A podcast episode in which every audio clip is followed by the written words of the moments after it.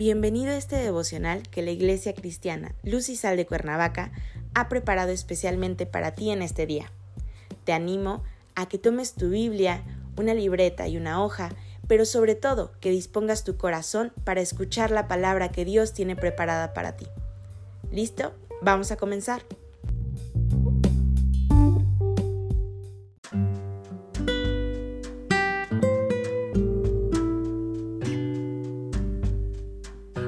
Hola, ¿qué tal? Es un gusto saludarte el día de hoy, bienvenido.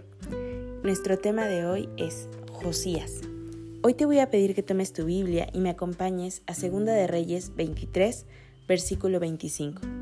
La palabra del Señor dice, No hubo otro rey antes de él que se convirtiese a Jehová de todo su corazón, de toda su alma y de todas sus fuerzas, conforme a toda la ley de Moisés, y después de él nació otro igual.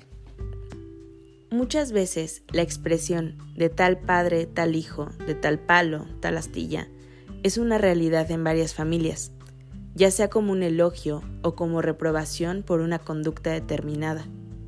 Esto siempre quedó muy claro en la Biblia, principalmente en el Antiguo Testamento. Abraham, Isaac y Jacob, por ejemplo, perpetuaron el mismo comportamiento por lo menos por tres generaciones. Josías es un personaje bíblico que logró contradecir ese dictado. Su padre y su abuelo no fueron buenos ejemplos para él. Amón desobedeció al Dios de Israel, el Dios de sus antepasados. Josías tomó el camino inverso al de su padre y al de su abuelo también.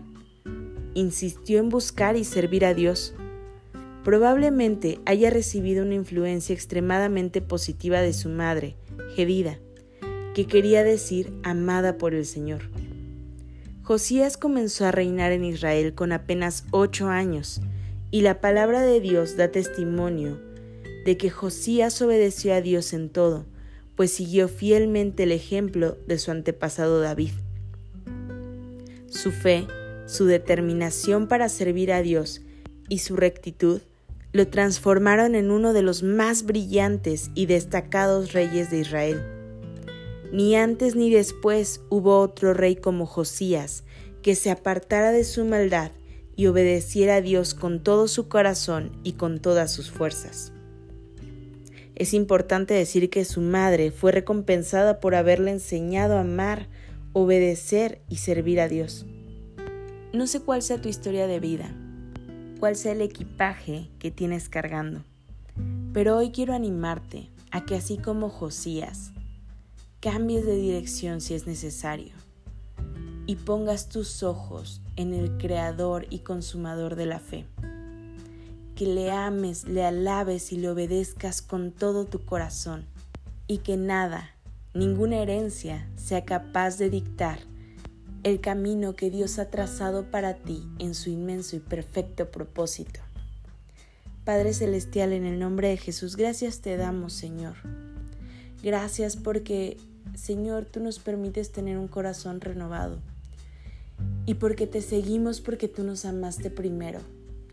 No por lo que aprendimos, Señor, en nuestros hogares, sino porque tú nos has demostrado tu gracia y tu bendición, tu favor inmerecido día a día. Permítenos, Señor, siempre ver eso, nunca olvidarnos de ti y caminar siempre en obediencia y amor a tu nombre en Cristo Jesús. Amén.